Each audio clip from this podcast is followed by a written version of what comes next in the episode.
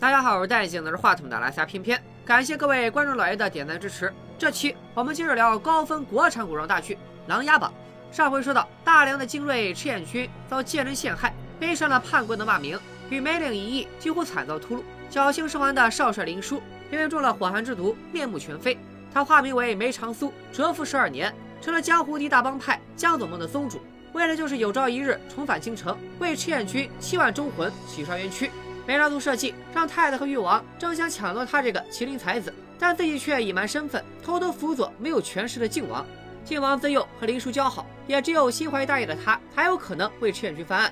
上期视频的最后，梅长苏通过巧计营救了齐王的遗父子庭生，又化解了昔日爱侣霓凰郡主的危机，获得了靖王的信任，两人算是正式达成了合作。接下来，咱们就来看看这麒麟才子如何把太子和誉王的爪牙一一拔除。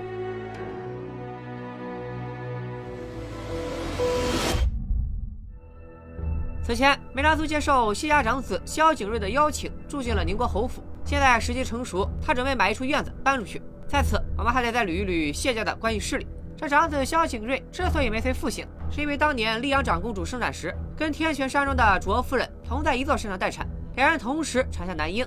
不料当天风雨太大，两家人弄混了两个新生儿，而且第二天两个孩子便夭折了一个。最后，梁帝亲自出面。给活下来的这个孩子赐了国姓，取名叫萧景睿，让他做谢家和卓家的两姓之子。从此，萧景睿既是谢家的大公子，又是卓家的二少爷。谢家日后承袭爵位的世子，则是次子谢弼。平日里都是他在打理府中大小事务。景睿的另一个爹，天玄山庄的庄主卓鼎峰，也是个大人物，位列琅琊高手榜第四位。后来，卓鼎峰的大儿子卓清瑶娶了谢家的小妹谢琪，两家人亲上加亲。谢弼正好将天玄山庄这股势力收入麾下。此前护送受害者入京，状告庆国公的正是卓鼎峰的大儿子卓清瑶。梁帝派玄镜司的夏冬到庆国公的地盘查案，夏冬也很快掌握了庆国公作恶的实锤。但他不仅查清了被告，也查清了原告有谢玉和天玄山庄的支持。这样一来，谢玉支持太子的事也就瞒不住了。因此，谢玉派出天玄山庄的人马，想在夏冬回京前劫杀他。天玄山庄很快出动，埋伏在京郊。夏冬恰好也偶遇了出门散心的萧景睿和严玉金。佯装不敌对手，引出了带队头目。逼问之下，刺客头目竟声称自己是受誉王指使。不仅如此，刺客团队还留有后手。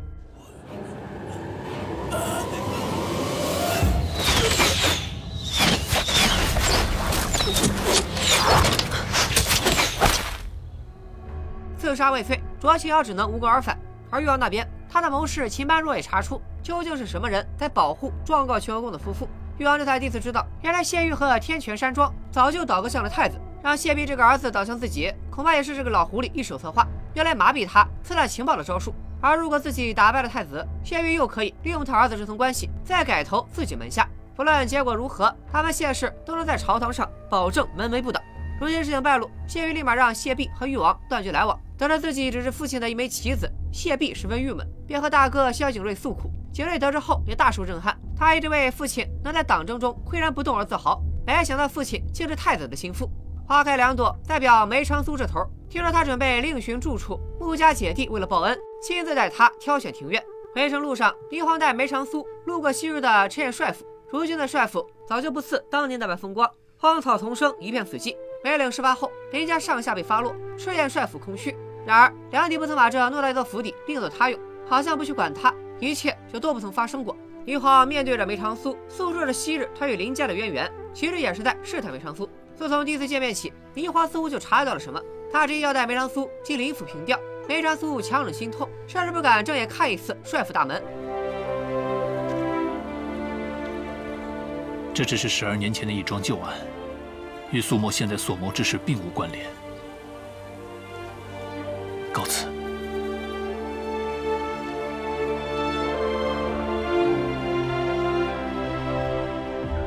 这天，飞流正要出门，却遇上慕名前来讨教的夏冬。夏冬听说飞流跟蒙挚打了个平手，也想比试比试。眼看夏冬要输，还好梅长苏及时出现，制止了飞流。尽管身上负伤，但夏冬对飞流的功夫还是心服口服。他此行并非只是为了求得武艺。听说霓凰最终拒绝了所有求亲者，却与这位琅琊才子交往甚密。作为霓凰的好友，夏冬前来探查梅长苏的心意。梅长苏十分果决地给出了答案：一来他身体不好，至今没有成家，就是怕拖累别人。二来，他自觉配不上霓凰，两人注定只是君子之交。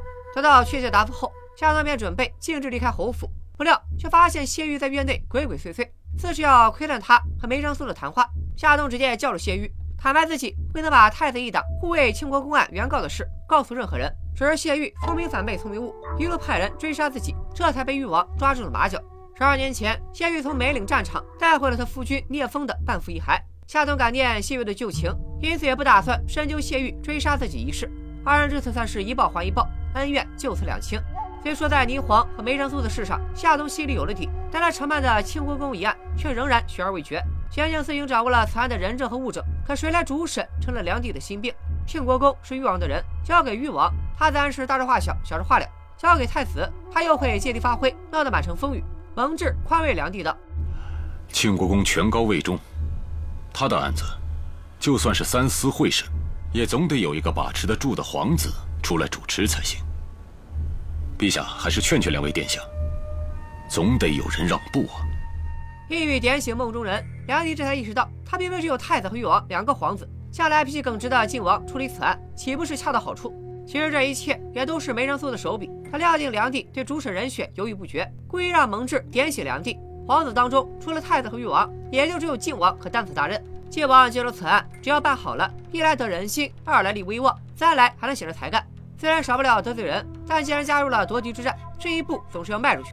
而在太子眼里，案子的主审权虽然没落在自己手上，但交给一根筋的靖王，庆国公最终也是吃不了兜着走，因此十分高兴。但与此同时，他听说誉王派靖王解救霓凰郡主一事，背后是梅长苏在出谋划策。太子和谢玉意识到梅长苏可能已经倒向了誉王，得不到的就要毁掉。他首先派出卓鼎峰帮忙探查梅长苏身边是不是只有飞流这一个护卫。自打这位麒麟才子入京，真可谓是一波未平，一波又起。一边是谢玉对他虎视眈眈。另一边，他和萧景睿、严玉金又遇上了麻烦。这天，几人一起来看梅长苏新盖好的园子。此前他只是让飞流考察了一番，接着麒麟才发现这园子荒废多年，杂草丛生，玉金还差点掉进一口枯井。这一摔倒是没什么大碍，可玉金的家传玉佩却掉进了井底。景睿念在玉金有夜盲症，替他下井找玉佩，就有意想不到的重大发现。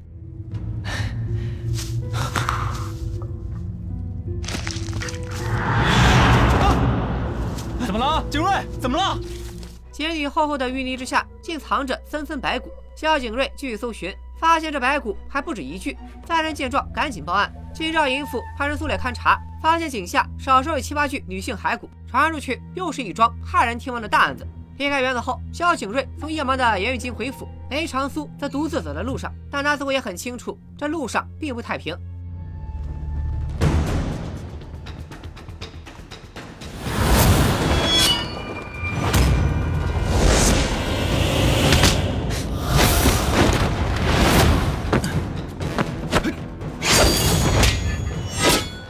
山庄两大高手出马，跟飞流对垒，都没讨到好处。恰好蒙挚与梅长苏提前有约，此时也刚好抵达这里。左顶峰、卓清瑶趁势逃跑。不过他们父子已经探明，梅长苏身边只有一个飞流。太子便要求谢玉在梅长苏搬走之前赶紧干掉他。可梅长苏一事还未处理妥当，户部尚书娄之敬急忙求见太子，说是有要事相求。原来梅长苏等人发现尸体的园子。曾是一个专为官员服务的暗娼馆，经营过程中难免有人不知轻重，害死一两个姑娘，这其中也有娄之敬的份儿。只是没想到原主人处理尸体的方法如此草率，多年后又被人无意翻了出来。如果单单是尸体被翻了出来，娄之敬毕竟是朝廷二品大员，也不会轻易被连累。坏就坏在园子旧主人的管家私藏了一本名册，里面记载了园子里发生的大小事件。东窗事发以后，娄之敬本想派人去封了管家的口，没想到管家为了保命，竟投到了誉王门下。一个官员私生活、行为不端的案子，上升到了夺嫡党争的高度。誉王也是聪慧之人，他深知自己如果拿了藏尸案的人证物证，直接面圣梁帝，生性多疑的梁帝一定会以为这桩案子是太子和誉王借题发挥，反倒会对娄之敬网开一面。因此，他直接把这烫手山芋扔给了京兆尹府。京兆尹顾名思义就是京城的地方长官，简单来讲就是首都的市长。接到管家报案，看着名单上所示人员的名字，京兆尹的高升也是左右为难，生怕做出得罪人的决断。不过，誉王还留有后手。秦般若深夜暗访京兆尹府，指点高升，直接把案子移送刑部，而刑部又是誉王的势力范围。娄之敬这回死定了。而梅长苏揭开枯井藏尸案，也是早有谋划，就是想再断掉太子的一条臂膀。他当时要买房的消息传遍京城，许多有意拉拢梅长苏之人，都来数张地契供他挑选。他唯独挑选了这个园子，让飞流查探。这个园子荒废已久，可当景睿需要下井的时候，飞流居然很快就找到了绳子，可见是早就准备好了。可这明显就是梅长苏做的一个局，让谢月的儿子萧景睿亲自发现枯井藏尸案。也正是由于这起案子，梅长苏只能另寻住处。他要买房子的消息也传遍了京城，誉王还双手奉上了好些个宅院，供梅长苏随意挑选。但梅长苏最终还是选择了蒙挚推荐的宅邸。这院子景致虽一般，但好处在于离晋王府极近。可表面上看，两个院子的正门面对不同的街区，只是两个院落的后墙挨得很近，所以一般人根本发现不了。蒙大哥，那你是怎么发现的？我跳上去发现的。真是让你费心了。哎，没事，我经常跳。我跟你说。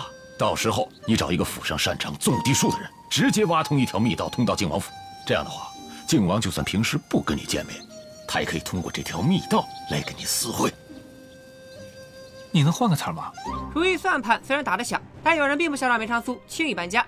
谢玉得知梅长苏身边就有一个飞流，便派去了两伙人前去刺杀。一伙人引开飞流，另一伙人进屋暗杀，刚好被路过的景睿撞见。他赶紧冲上去应战，景睿纵然身手不凡，还让一个歹徒趁虚而入。等景睿冲进房中，才发现梅长苏的副手黎刚一直守在房中，早就结果了那名黑衣人。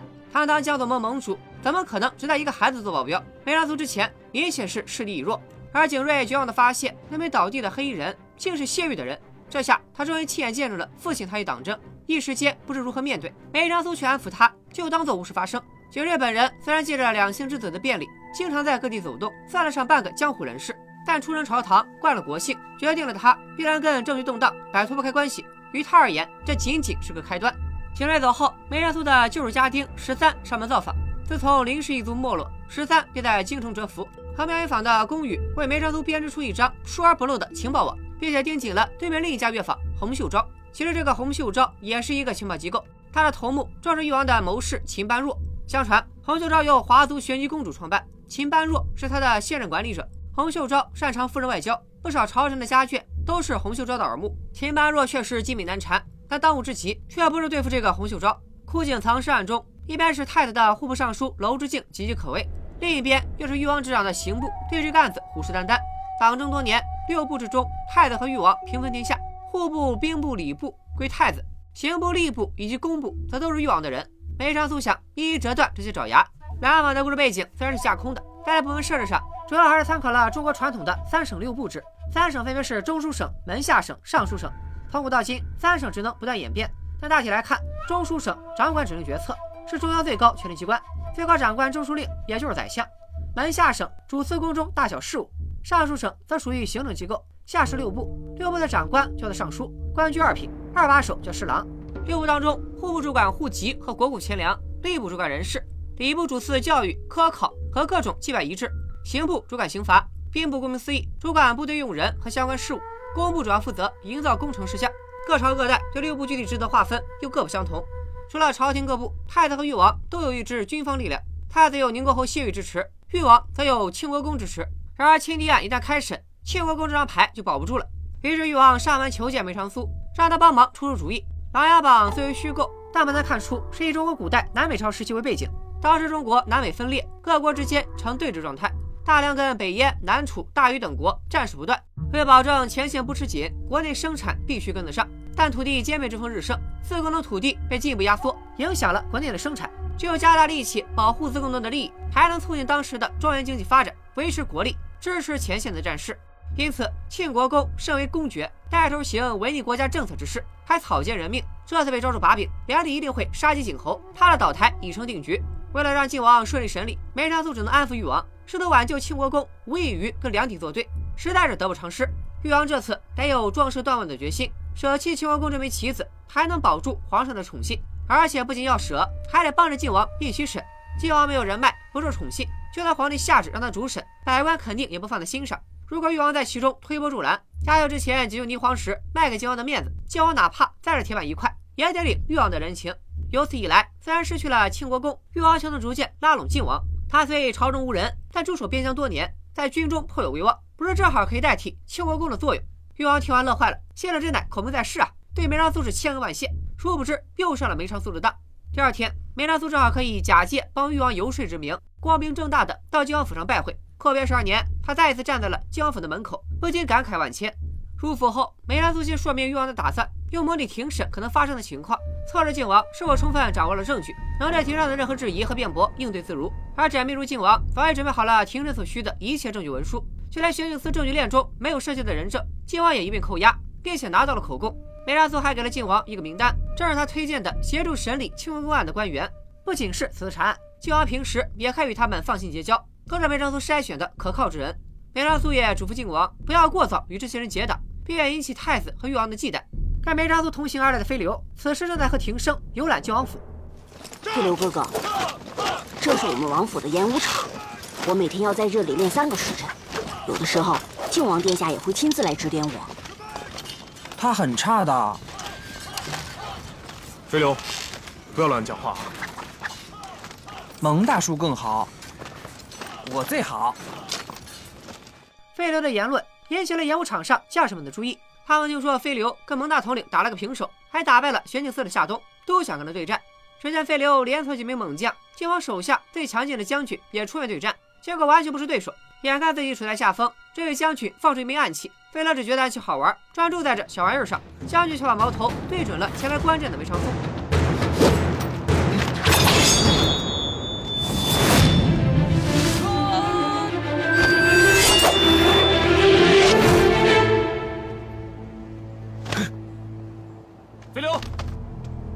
靖王大发雷霆，梅长苏也没有说客气话，只言他的举动有失靖王颜面。其实梅长苏并不是性情凉薄、苛刻之人，他清楚靖王对待将士如兄弟，平时没有尊卑之分惯了，但夺嫡之事非同小可。靖王威严不立，在朝中必定难成大器。朝堂之上，户部设了一个楼之镜，户部尚书一职出了空缺，太子和誉王都急切的想把自己人栽进去，两地两边都不想得罪。中书令柳成提到，虽然户部尚书的位置没人坐。户部侍郎沈追代理公务，也把户部上下打理得井井有条。梁帝这才注意到，清河郡主家的沈追竟在户部任职，他无党无派，又是皇亲国戚，多少有点权威，是非常合适的户部尚书的人选。而这么一个人才却不在举荐名单当中，原因显而易见，沈追并非隶属于任何一个派系。梁帝便将他推上了户部尚书之位。梅长苏对此也早有预料，这个沈追就在他给靖王的官员名单之中，二人已经有了结交。不只是沈追，前面我们就透露过。整个枯井藏尸案也是梅长苏有意掀起的波澜。江总们麾下一名密探叫童路，他的妹妹就是受害者之一。梅长苏此次行动，先绊倒了誉王一个娄之境，又笼络了盟中兄弟的人心，最后推举出一个刚正不阿、日后可为靖王所用的沈追，又是一个一举多得的良策。了结了户部的事，梅长苏又坐不住了，翻出一堆名牌，让副将李刚任意抽了一张。翻一个。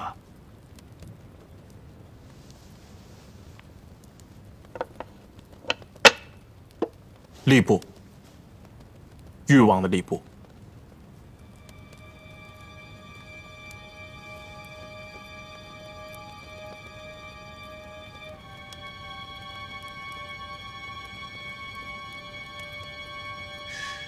让十三先生和宫羽做准备。是。之所以要让十三和宫羽做准备，是因为想动吏部的命门，还是从吏部尚书何景忠。爱逛青楼的儿子下手，何家公子素来与文远伯之子交恶，故意在何公子常去的青楼安插人手，故意引他和文远伯儿子争风吃醋，俩人碰面便大打出手。哎呀，何公子，你快别打了，别把东西砸坏 了，砸坏了我赔。何公子，哎，别打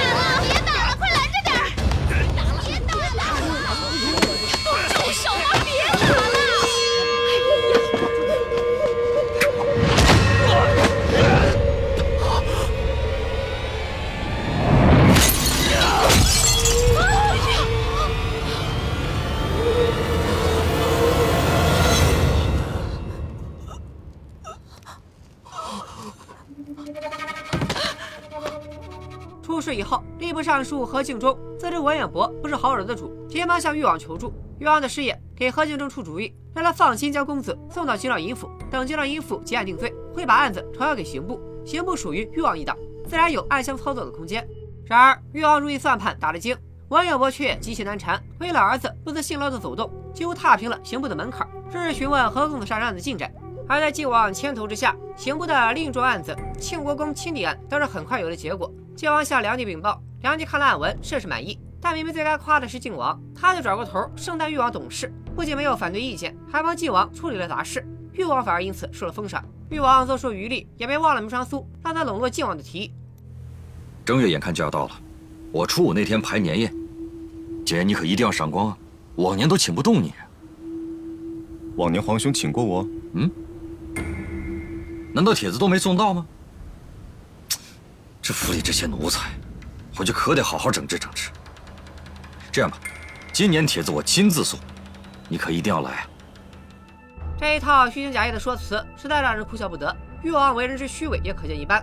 但在何公子杀人案上，誉王就占不到什么便宜了，因为众人发现，案发当天，梁帝的亲弟弟纪王爷就在现场，亲眼目睹了何公子杀人。一旦文远博请出纪王爷做人证，岂不就是有通天的本领，在纪王爷面前也使不出来了？誉王只能另想办法。处心积虑的不止誉王，太子那边也开始了新一轮的谋划。新年将至，年终尾祭是一年中最重要的盛典。谢玉想通过这次祭祀帮助岳贵妃复位。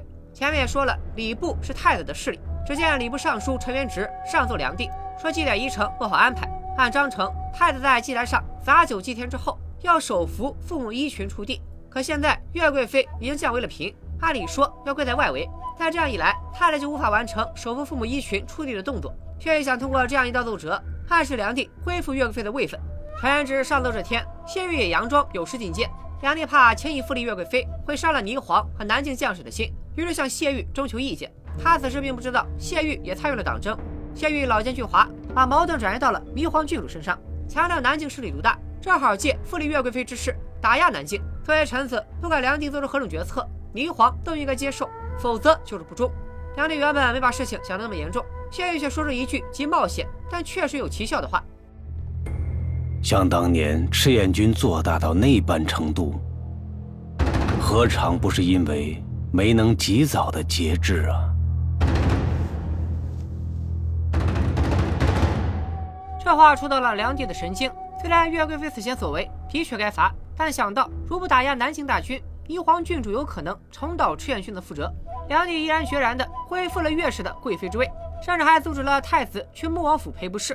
穆王府的人自然是气得跳脚。梅长苏却见怪不怪，早就看出这其中的问题。祭祀章程确实明文规定，太太需要手扶父母一群。岳贵妃向来受宠，地位尊贵，但是却并不是嫡母。太子真正需要首扶的，应该是梁帝和皇后的一群。太子一党只是在借题发挥，为岳贵妃复位找借口罢了。既然这次礼部被太子推出来作怪，梅长苏便准备让他吃点苦头。朝堂之上，岳王的人站出来弹劾礼部尚书陈元直。指出他多年来明知祭祀大典上流程有误，却不加以指正，其心可诛。誉王更是亲自煽风点火，以礼不便不明为由，提出要请各路学士出马朝堂论礼。其实，誉王之所以要坚持朝堂论礼，并非只是争一时的风头。太子身份虽然尊贵，但母亲只是贵妃，誉王自己也是庶出，由皇后抚养长大，因此严格来讲，梁帝并没有嫡子。誉王就是要通过这场论理，让文武百官厘清一个概念：既然大家都不是嫡子。那么皇位由谁来继承都是一样的，皇子之间没有高低贵贱之分，有朝一日自己上位也是合情合理。誉王万万没想到，他的此番言论也为今后的靖王上位铺了路。誉王就此把难题抛给了梁帝。自古以来，朝堂论理都是如林佳话，为显自己贤明，梁帝也只能应了下来。太子誉王分头准备。誉王一向注重笼络文人，在这种关键时刻，搬出了不少有分量的学者。可他也在为争一口气，凭着自己储君的名头，加上砸重金，居然请来了一群名声更胜一筹的先生。得知消息后，誉王坐立难安，朝堂论理之事由他挑起，得罪了梁帝，如果不能大胜，更是得不偿失。为确保自己全面胜利，他只能再次向麒麟才子求教。而梅长苏早有准备，莫府卯足了劲儿帮霓凰出这口恶气。他已经派穆青到灵隐寺去请当代大儒周玄清。这位周老先生一向厌恶朝堂纷争，常年隐居。奔至灵隐寺的穆青一开始果然吃了闭门羹。他要掏出临行前梅长苏通过霓凰郡主转交给他的一枚玉蝉。朝堂之上，论理即将开始，太子和誉王都摩拳擦掌，准备通过这场文斗较来个你死我活。而誉王制胜的关键，则在于周老先生是否那时赶到。辩论开始的钟声敲响，梅长苏坐在火炉边等待着，拿着一柄小铲，将礼部的名牌架在火上反复炙烤。时间一点点流逝，朝堂上誉王这边似是落了下风。他的脸色也越来越难看，太太却是一副洋洋得意的样子。然而，从不参与官场种种的一代红儒周玄清，最终还是露面了。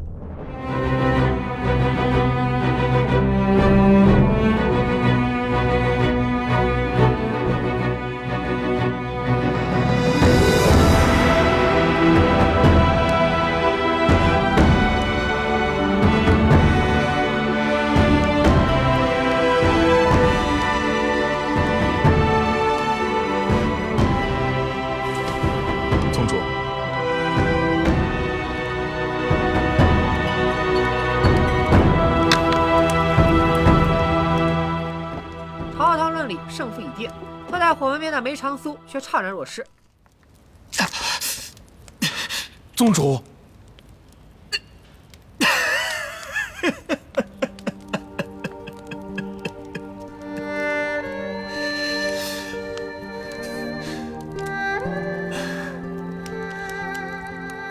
你知道我这双手以前也是挽过大弓、想过练马的。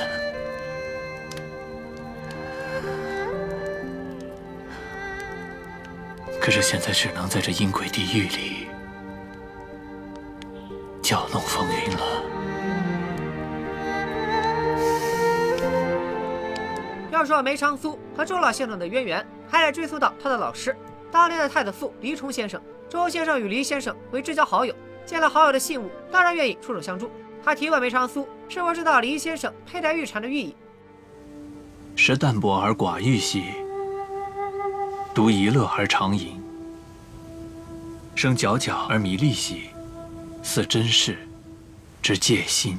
好，周老先生对这个答案十分满意。梅长苏引用的这几句出自曹植的《蝉赋》，大意为蝉的本性恬静，与世无争，独自快乐的长鸣着，一声响过一声，如同君子正直的心。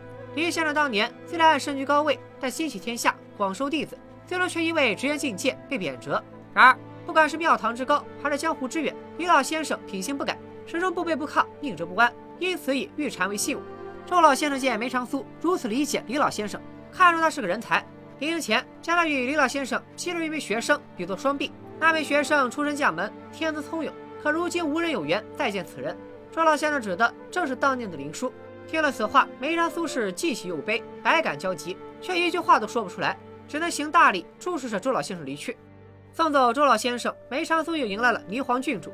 他深知霓凰此行并非为了送别周老先生，而是要与自己对峙。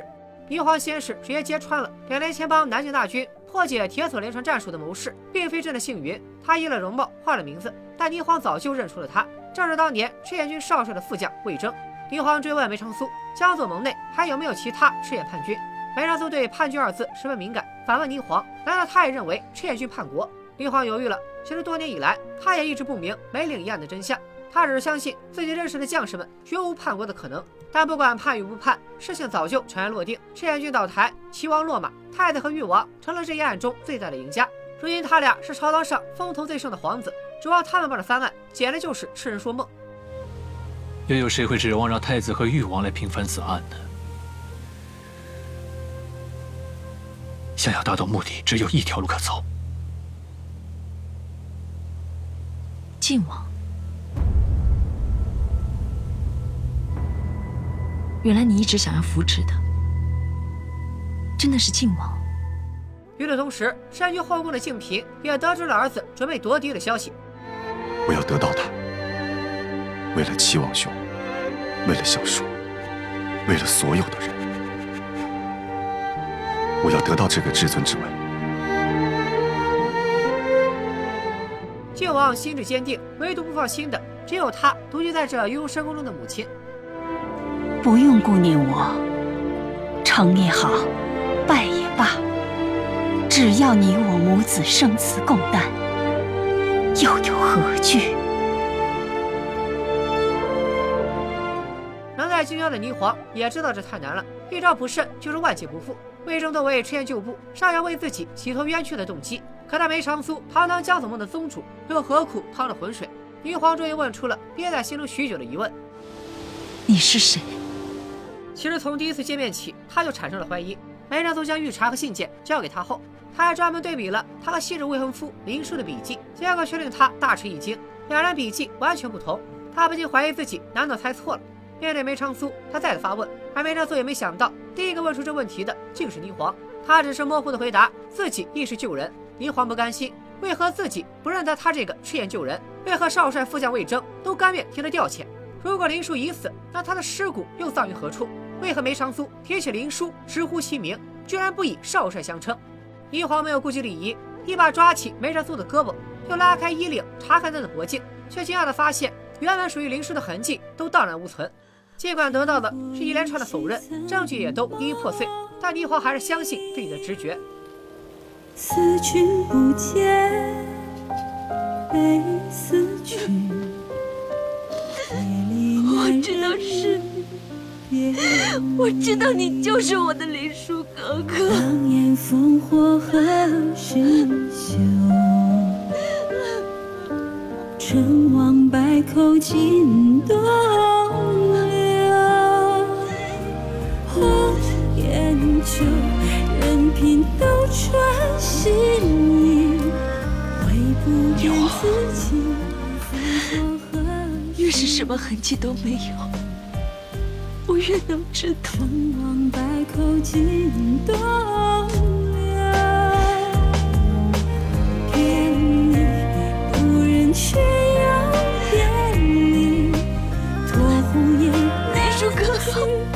不知此心。你不要再离开我了，你永远都不要再离开我了。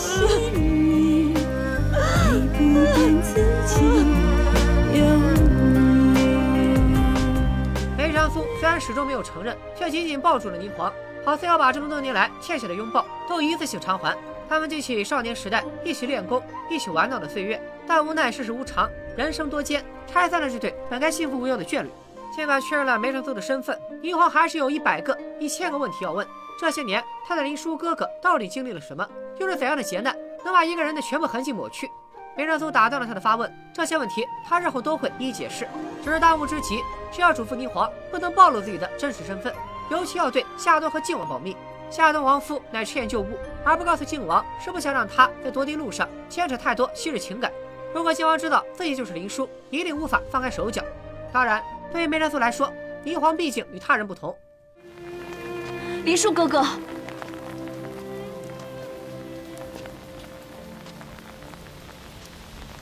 我还能去苏宅看你吗？如果你实在想见我，就来吧。这次经历了种种猜疑，霓凰终于确认了梅长苏的身份，两人终于得以相认。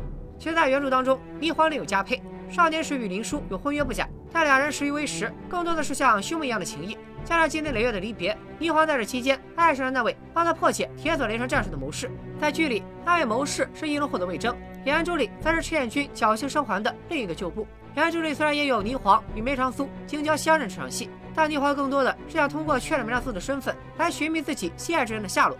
不少读者认为电视剧的改动更为合理，首先是情感和戏剧冲突非常强烈，可看性更佳。此外，只有两人彼此示爱时，这场相认才更合逻辑。如果他们只保有兄妹之情，梅长苏没有必要向霓凰和外突出。回到剧情，与靖王正式联盟之后，梅长苏也以虚灵逼急掩耳之势，先后断送了誉王手上的清国公和吏部，又拔除了贵州太子一党的户部和礼部，两党最尖锐的爪牙几乎尽数折断，与他们的斗争也进入到了新的阶段。下期京城中惊现来路不明的火药，到底是谁想在天子脚下搞事情？年节下，谢玉为何以身犯险，敢在宫城门口杀人？见谢玉蠢蠢欲动，梅长苏也终于准备动手清理太子最后的底牌。拜了个拜。